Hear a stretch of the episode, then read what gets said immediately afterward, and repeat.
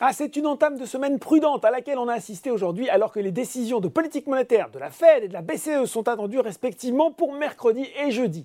Autre source de préoccupation, l'activité manufacturière en Chine qui a reculé en avril de manière inattendue selon des données officielles publiées dimanche. L'indice PMI manufacturier s'est établi à 49,2 en avril contre 51,9 le mois précédent, au-dessous donc du seuil de 50 qui sépare contraction et expansion de l'activité. Une déception qui fait plonger le Brent de plus de 4,5% aujourd'hui vers les 75 le baril. Résultat, le CAC 40 finit la journée sur une chute de 1,45% vers les 7383 points et 3,9 milliards d'euros échangés.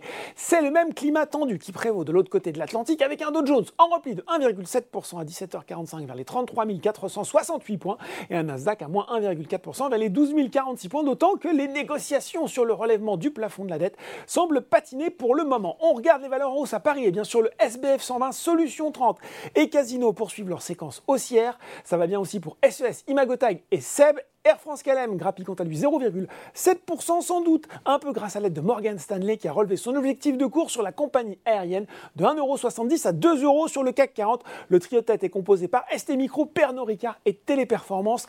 À noter sur le SRD la flambée du cours de Villemorin, plus 45,4% suspendu depuis le 28 avril. L'action du producteur de semences s'est en fait alignée sur le prix d'offre public de rachat simplifié lancé par l'Imagra. Enfin, Médincel progresse de 12,6%. La biotech et son partenaire Teva ont annoncé l'approbation par la FDA de MDC IRM. C'est le premier euh, produit basé sur la technologie Bepo de Médincel. Euh, du côté des valeurs en baisse, eh bien Antin Infrastructures Partners et lanterne rouge de l'indice devant assez logiquement les valeurs pétrolières et parapétrolières CGG, Valourec, Total Energy sur le SRD.